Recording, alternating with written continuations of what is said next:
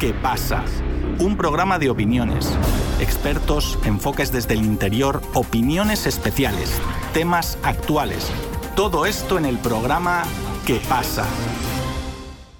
Chile conmemora los 50 años del golpe de Estado que derrumbó al gobierno popular de Salvador Allende. Esta fecha trae a la memoria los lamentables eventos ocurridos el 11 de septiembre de 1973 y el inicio de una dictadura militar de 16 años. Pero este trágico evento también pone en alerta a los actuales gobiernos populares latinoamericanos, quienes pueden verse amenazados por una nueva injerencia en la llamada democracia occidental, proveniente de Washington, la cual sigue percibiendo a la región como su patio trasero. Nuestro compañero Cristian Galindo amplía el tema. Así es, Víctor.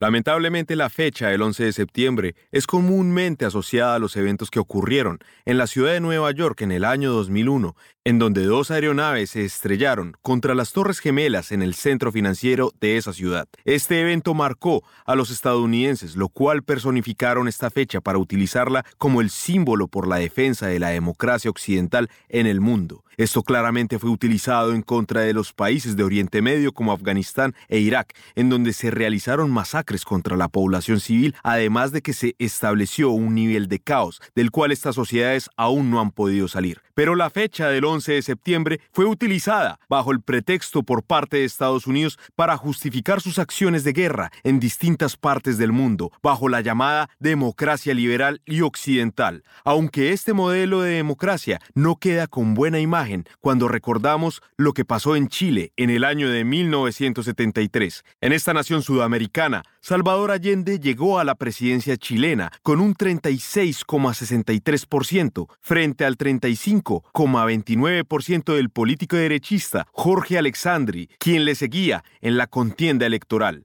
La clara victoria de Allende era legal y popular, pero lo más importante es que era democrática, siendo esta de las pocas en el mundo que tenía un modelo socialista. Esto claramente no fue de simpatía para la administración de Richard Nixon en los años 70, ya que tener a un comunista democrático en su considerado patio trasero era mucho riesgo, y más aún cuando Chile manejaba una de las reservas de cobre más grandes del planeta. Claramente, Estados Unidos no podía aguantar que una política progresista ganara honestamente y bajo el mismo juego de la democracia en las elecciones de Chile por lo que desde la Casa Blanca se organizó, por medio de la CIA y los militares chilenos, un golpe de Estado, un golpe contra una democracia en América Latina. Hoy, ya 50 años han pasado de este evento y Chile tiene al gobierno de Gabriel Boric, quien dice defender muchos principios del entonces presidente Allende. Y con la conmemoración de estos 50 años del magnicidio ocurrido, Boric se reunió con su homólogo mexicano, Andrés Manuel López Obrador, quien comentó anécdotas de aquella época cuando él era estudiante universitario y de cómo ese dolor de un Chile herido también se sintió en México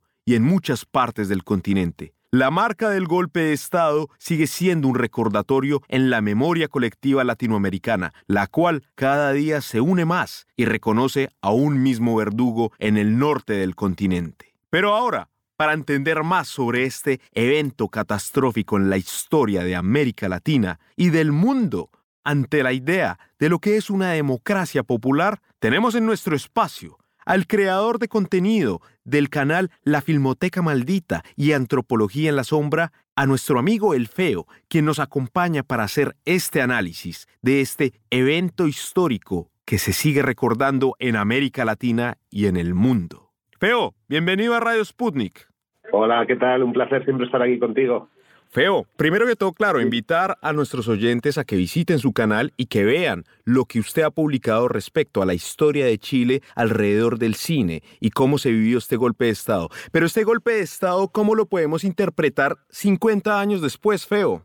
Creo que lo que ocurrió en Chile, desde mi punto de vista, pues es un aviso a navegantes. Fue una demostración cómo los Estados Unidos, por la puerta trasera y sin necesidad de armas, fueron capaces de intervenir sobre un gobierno y transformar toda la sociedad, porque Chile por aquel entonces, en los años 70, era un país fuertemente democrático y que además tenía un porcentaje muy alto de la población que simpatizaba con, pues, con políticas que giraban en torno a la nacionalización de empresas. Cinco años después se implanta el ladrillo de la mano de los Chicago Boys una vez que Pinochet ya ha subido al poder, en un periodo de cinco o seis años, son medidas radicalmente opuestas a lo que se estaba planteando en la etapa de la unidad popular. De hecho, son medidas radicalmente opuestas a las que planteaban cualquiera de los tres partidos que apoyaban la chilenización del cobre.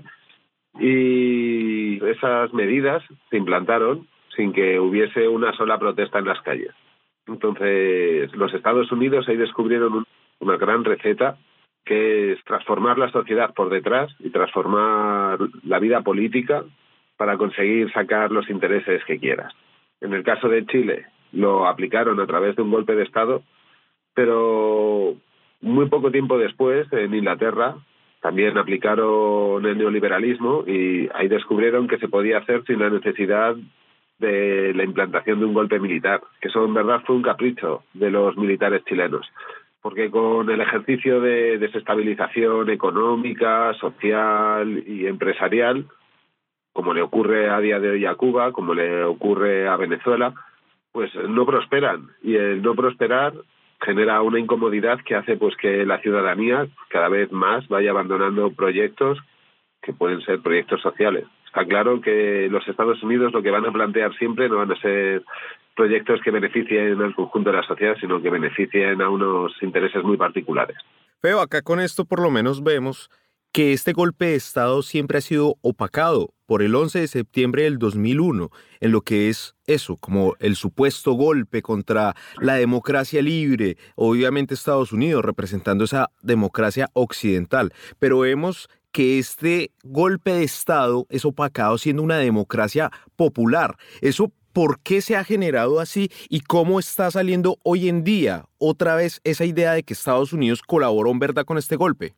La verdad es que es importante visibilizar esto porque siento que el 11 de septiembre es una fecha señalada, es una fecha señalada porque es una fecha triste y es una fecha triste porque los Estados Unidos destruyeron una de las democracias más estables que había pues, en toda América y probablemente en el mundo y además un lugar ejemplarizante con grandes líderes políticos, con un montón de movimiento cultural, ahí tienes a Neruda, a Víctor Jara, o sea, era un país que realmente exportaba cultura y todo eso quedó pues teñido de rojo después del golpe de estado de Pinochet y peor todavía quedó olvidado después de el atentado de las Torres Gemelas. Atentado de dudosa naturaleza por cierto pero que ha servido a los Estados Unidos pues no sé si supongo que esas casualidades que ocurren en la historia pero ha servido para conseguir cambiar la imagen que tenía ese día de verdugo por tener una imagen de víctima. Y en el fondo está un poco en todos nosotros el recordar las cosas y el saber señalar un poco cuáles son los culpables y quién ha estado manejando la historia y modificándola a su gusto pues en los últimos 50 años. Acá por lo menos vemos, Feo, que una de las estrategias que se utilizó en contra de Salvador Allende era precisamente guardar los productos, que las tiendas almacenaran todo y hicieran como tal un escenario de hambre para que la gente se molestara en contra del gobierno de Allende. Hoy vemos que en Europa está pasando algo muy similar. Hay una crisis precisamente alimentaria por el tema del grano ucraniano, claro está, y un conflicto que precisamente ha sido llevado hasta las puertas de Rusia y que se está insinuando a Europa, miren, es culpa de Rusia, es culpa de Rusia y todo eso. Pero ahora vemos que no es así y que en realidad hay una estrategia de eso. Podemos ver un proceso tal vez diríamos, de golpe de Estado al tipo Chile, pero a manera mayor en Europa o cómo podríamos tal vez verlo. De hecho sí que siento yo que hay como esa idea de intervencionismo por parte de los Estados Unidos en todo el continente y se nota en, en que muchas de las prácticas que se pusieron en marcha en Chile y que funcionaron bien, pues como es una fórmula que funciona, pues la replican. Y por ejemplo, siento que hay como una inversión muy grande en fomentar ideologías de extrema derecha y en generar una polarización social que es algo de lo que de lo que se alimenta mucho la CIA, que es conseguir pues climas eso, climas empantanados, climas de división, porque así puedes pescar, puedes pescar gente que esté incómoda y generar pues situaciones de confrontamiento civil y llevarte el gato al agua. Y aparte de sentir que al igual que hicieron en Chile, alimentando a Patria y Libertad, aquí han estado alimentando a los Azov y han estado también alimentando a otros grupúsculos y fomentando el ascenso de la extrema derecha política también. Aparte de eso, también siento como otro de los planes que tenía la CIA para Chile era hacer un fuerte bloqueo económico y bloquear los mecanismos internacionales de préstamo. Dios, siento que Europa pues está pasando por exactamente ese mismo proceso. ¿Y en América Latina, por ejemplo? América Latina es un sitio muy paradigmático porque, como se considera la puerta trasera de los Estados Unidos, o los propios Estados Unidos la consideran así, actúan apenas sin vaselina. Entonces puedes ver perfectamente en lugares como Venezuela, que pasó de ser un lugar rico en los años 70-80 a ser un sitio muy pobre y no solo tiene que ver con una mala gestión económica de los comunistas, tiene que ver con hacerles la vida imposible en todos los campos en el que los Estados Unidos están.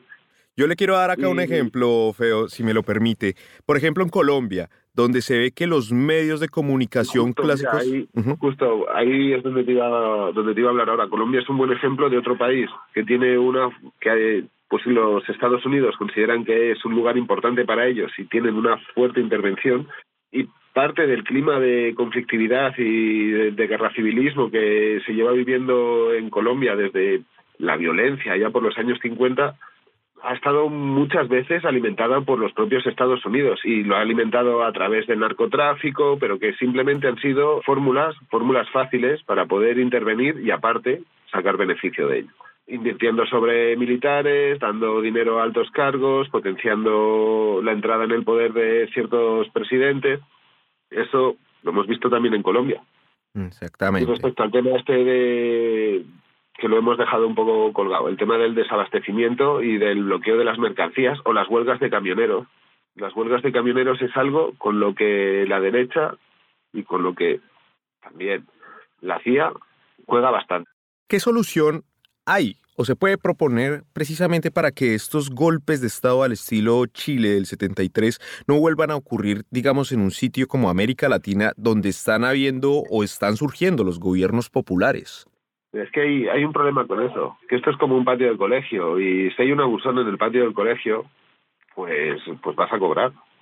A menos que se organice todo el patio, cosa que está difícil y que va a generar muchos problemas, pues vas a cobrar. Y, por ejemplo, Chile fue un gran ejemplo. Para preparar mis vídeos estuve viendo unos cuantos documentales y en los documentales muchas veces se ven asambleas y en las asambleas la gente habla de que están organizados de que están bien organizados y que no son idiotas, son conscientes de que hay toda una estrategia por parte de la derecha y de la extrema derecha de desestabilizar el poder, de ensuciar el gobierno de Allende y les hace fuertes. Y se organizan más y hay un montón más de manifestaciones y surgen comedores populares y están todos pendientes de quién está acaparando mercancías para ir y, liberarlas y en el momento en el que se liberan se reparten esas mercancías automáticamente. En plan, se ve que hay una intencionalidad, surge una huelga, una huelga pagadísima dentro de la industria del cobre, que es la industria más importante de Chile. Y el 80% de los trabajadores son conscientes de que es una huelga diseñada por patronos y no participan y les hacen el boicot al otro 20%. Entonces, se ve que estaban muy pendientes, se ve que la sociedad chilena de los años 70 en una, sociedad muy despierta. ¿Y qué ocurre con eso? Pues que si los Estados Unidos se ponen cabezones y quieren quitar el gobierno de ahí, lo van a quitar. Lo van a quitar. Y si tienes una población, por aquel entonces en Chile, parece que vivían 8 millones de personas. Si tienes una población en la que tienes la mitad de gente votándote a los comunistas, pues los montas en un helicóptero a 500 que se vea desde Santiago y los lanzas al río y si al día siguiente alguno levanta la voz, coges a otros 200, los vuelves a pasear, los vuelves a tirar al río, bien alto, para que lo vea todo el mundo, y ya verás cómo la gente se calma. Y esa es un poco la estrategia que tuvieron los Estados Unidos. Dijeron, por la vía democrática no se puede, por la vía parlamentaria tampoco. Los únicos que van a jugar al juego de romper la democracia van a ser los militares. Y dentro del ejército siempre hay gañanes. Siempre, siempre, siempre. Así que alimentemos a esos gañanes e intentamos hacer lo posible porque asciendan en el poder y golpeemos duro, con violencia. Así es. Y eso es un problema. Así es, feo. Y había mucha peña que estaba convencida y de hecho hay manifestaciones. Hay un documental de Patricio Guzmán en el que después de las marchas de la derecha del Chile, o sea, del cobre chileno, la gente sale a la calle y más de uno en un tono que parece profético, dice, yo voy a estar aquí en la calle hasta la muerte. Y me imagino que cuando los yanquis oyen eso, se lo toman en serio. Hmm. Dicen, mira, aquí hay mucho capullo que va a estar hasta la muerte. Así es, feo. Y pues precisamente, conmemorando los 50 años, tenemos en cuenta este análisis y quedamos pendientes también con otros análisis de las dictaduras, de lo que es el Cono Sur en América Latina y muchas más. Así que, Feo, muchísimas gracias nuevamente por estar acá en nuestro espacio. Usted sabe, por acá siempre bienvenido con sus análisis. Muchas gracias. Un placer estar ahí contigo.